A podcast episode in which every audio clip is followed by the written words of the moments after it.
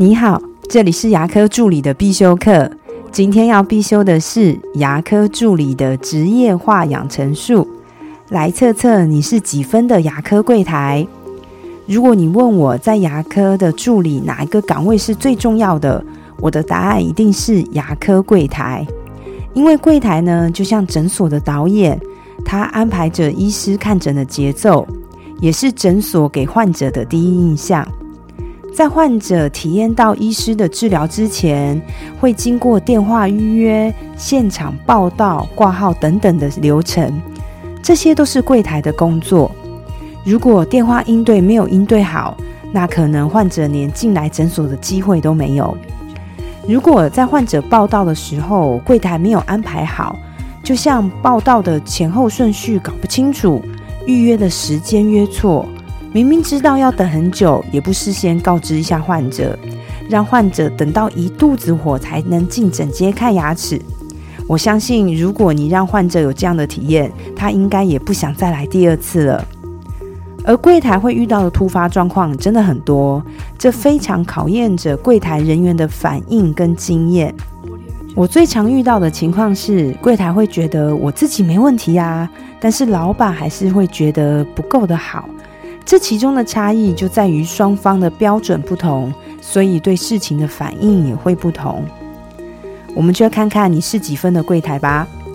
我觉得六十分的柜台呢，就是基本的错误不要犯，就像是病历都有写入 IC 卡，收费呢有收对，在患者离开的时候没有忘记把健保卡还给病人，那对下次的预约有预约正确。诊所规定的报表都有照实填写等等，我上面说的这些内容都很像医院的批价挂号的工作。如果能做到，那就是刚好及格的柜台。那我们接下来看怎样是七十分的柜台呢？就是在病历写入 IC 卡之前，还会帮医师再次确认诊断有没有正确。患者他的主诉就是洗牙或是涂氟、窝沟封闭等等，会先读一下 IC 卡，看看是否可以申报，可以说明术后的注意事项，做口腔卫教的指导等等。如果你有做到我刚刚说的这些内容，那你就是七十分的柜台。什么是八十分的柜台呢？